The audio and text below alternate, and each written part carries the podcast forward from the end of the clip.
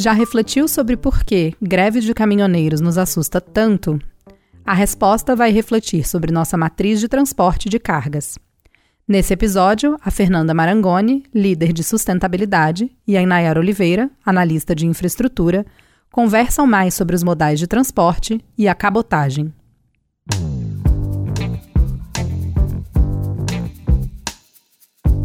Olá! Vimos na última semana, depois das manifestações do dia 7 de setembro, um movimento de caminhoneiros que nos trouxe algum receio de uma greve como aquela que aconteceu em 2018, quando a gente viu falta de produtos nos mercados, filas nos postos de combustíveis, estradas bloqueadas. A greve naquela época durou mais de 10 dias e os caminhoneiros reivindicavam tanto menores preços de frete quanto menores custos dos preços de combustível. E aí, nesse ano, durante os três dias que sucederam as manifestações do 7 de setembro, os caminhoneiros voltaram a bloquear alguns trechos de estradas e rodovias no país todo.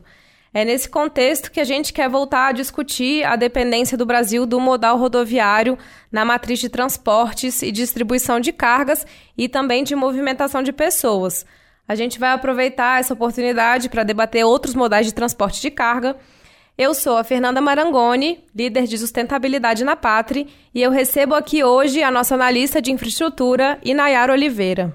Olá, Fernanda. Olá, ouvintes do podcast. E Nayara, na conversa de hoje, a gente vai falar um pouco mais sobre outras possibilidades e alternativas para o escoamento de cargas, que é a cabotagem, e quais são suas vantagens, desvantagens, gargalos e desafios para esse setor. Então, para começar, Nayara, você pode explicar para a gente o que é a cabotagem? Bom, a cabotagem, ela é a navegação feita entre portos do mesmo país tendo a costa à vista. E também aqui no caso do Brasil, a gente chama de cabotagem ou de grande cabotagem é, a navegação que é realizada entre os portos brasileiros e os portos da costa atlântica da América do Sul.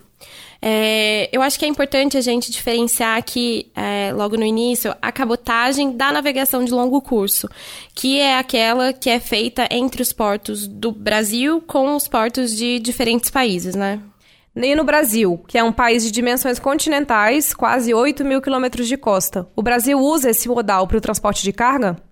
Usa e não é de hoje. É, a cabotagem no Brasil ela foi muito utilizada no início do século passado, ali até a década de 30, quando o Brasil ainda não tinha tantas é, estradas e rodovias, né? Até porque a nossa costa ela tem acesso a 17 estados. A gente é o 16º país com o maior litoral do mundo.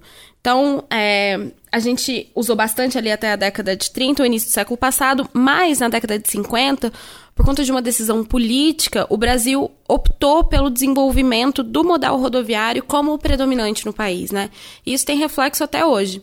Então, no Brasil, hoje, 60% da carga do país é transportada por meio de rodovias, que é o modal mais apropriado para o transporte do que a gente chama de last mile, ou última milha, né? Que são os trajetos aí de até 100 quilômetros.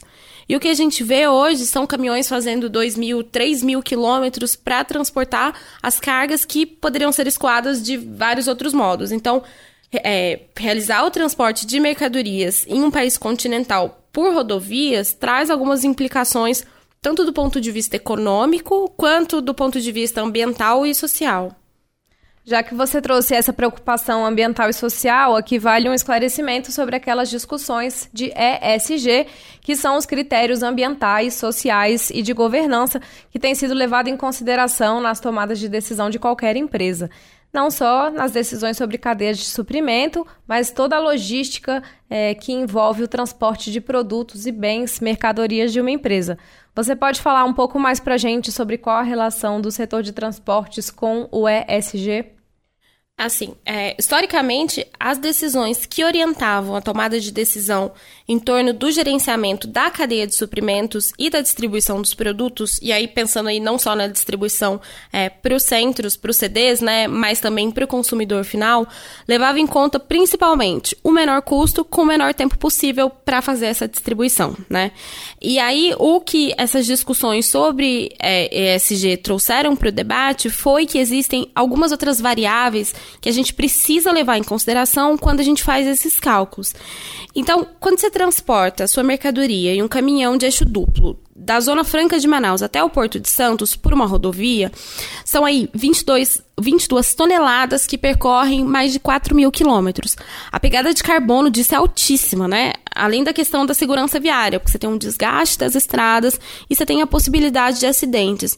É, Pegando aí os dados divulgados pela Confederação Nacional dos Transportes, a cada ano o Brasil perde 50 mil vidas no trânsito.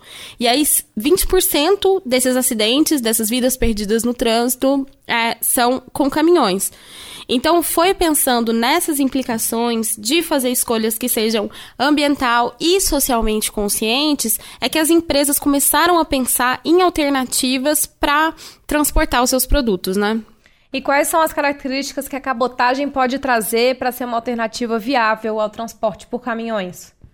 É, assim, a cabotagem, ela é um transporte indicado para cargas maiores ou cargas mais pesadas que precisam ser transportadas aí por grandes distâncias.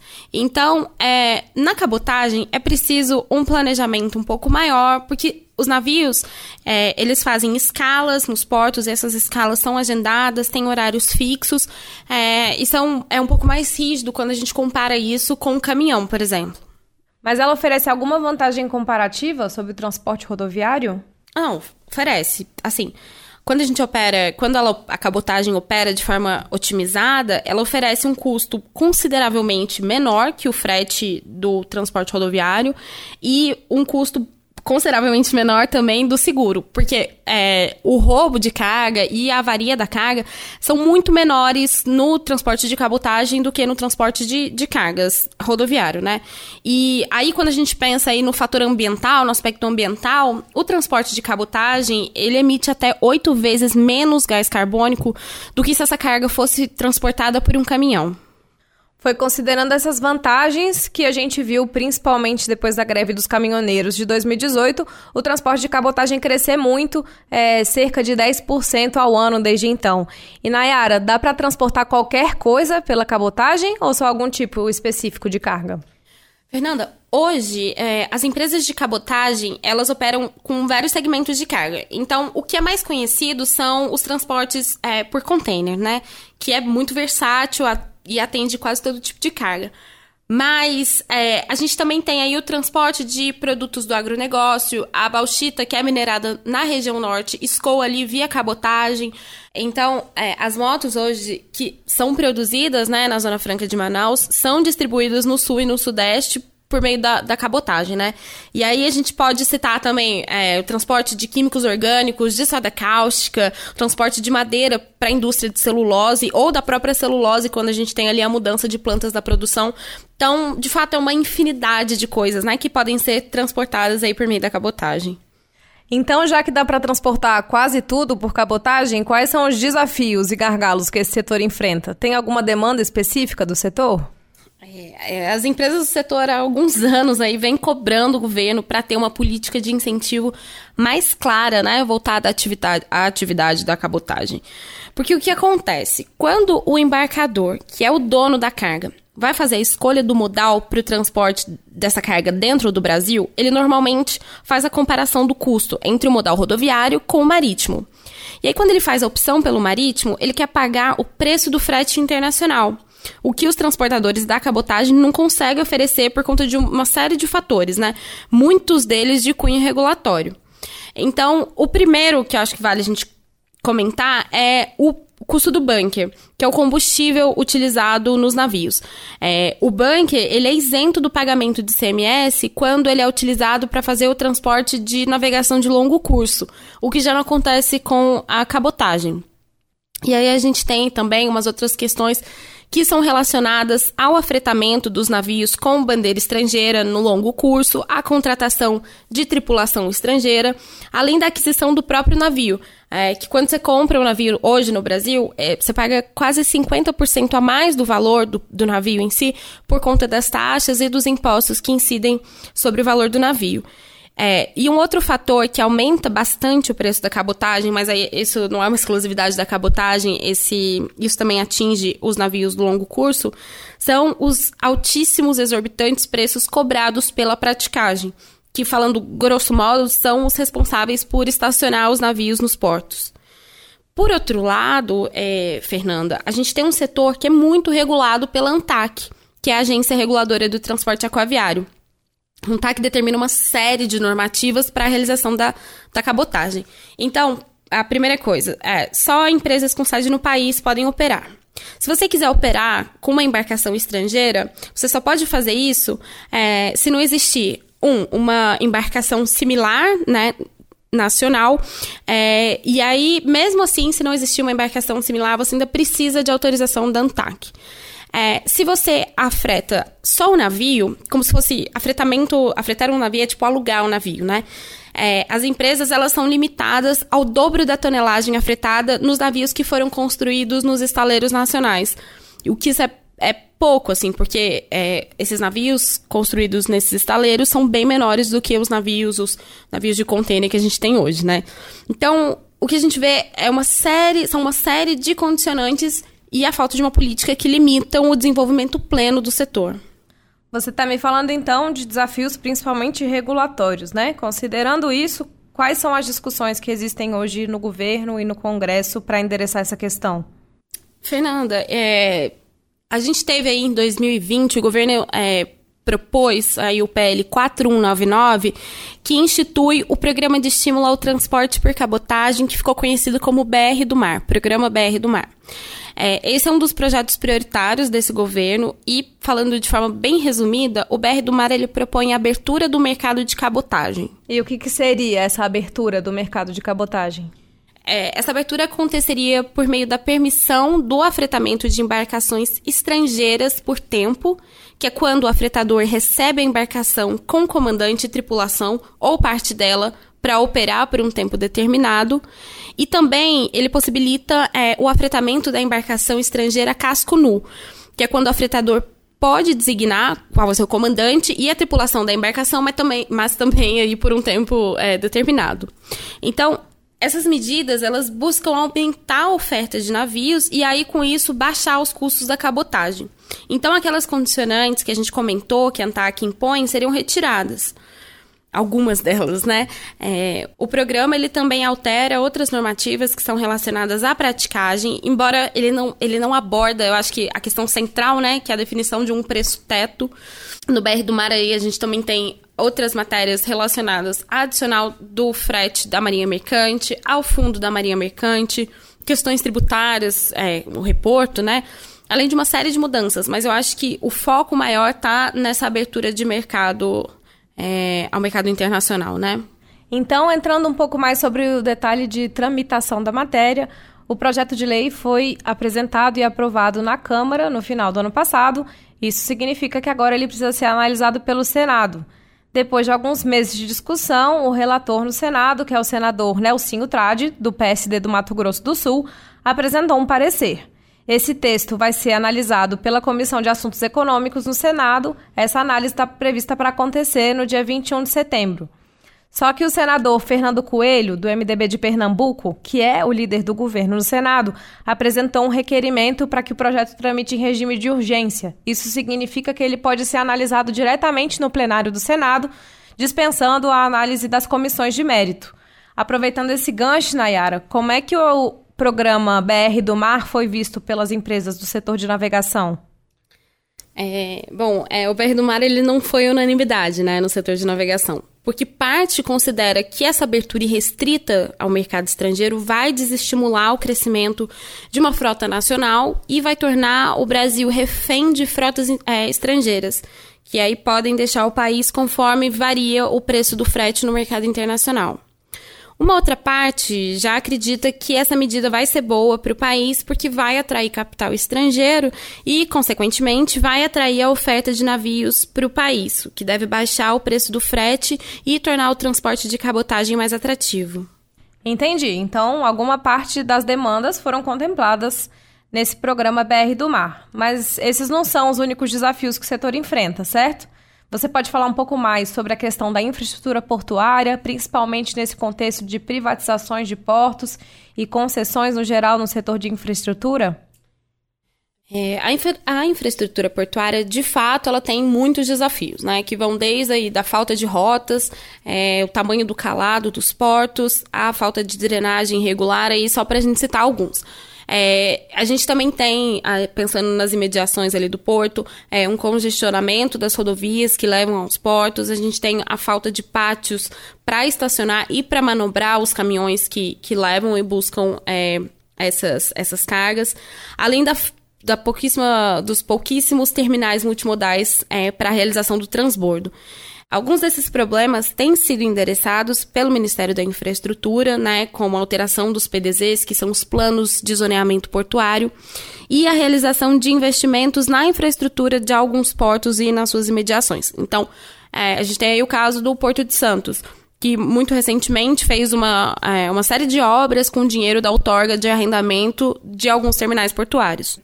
Eu acho que também vale citar os projetos que foram inseridos no PPI, que é o Programa de Parcerias de Investimentos da Presidência da República, que é responsável por esses projetos de privatização do governo, né?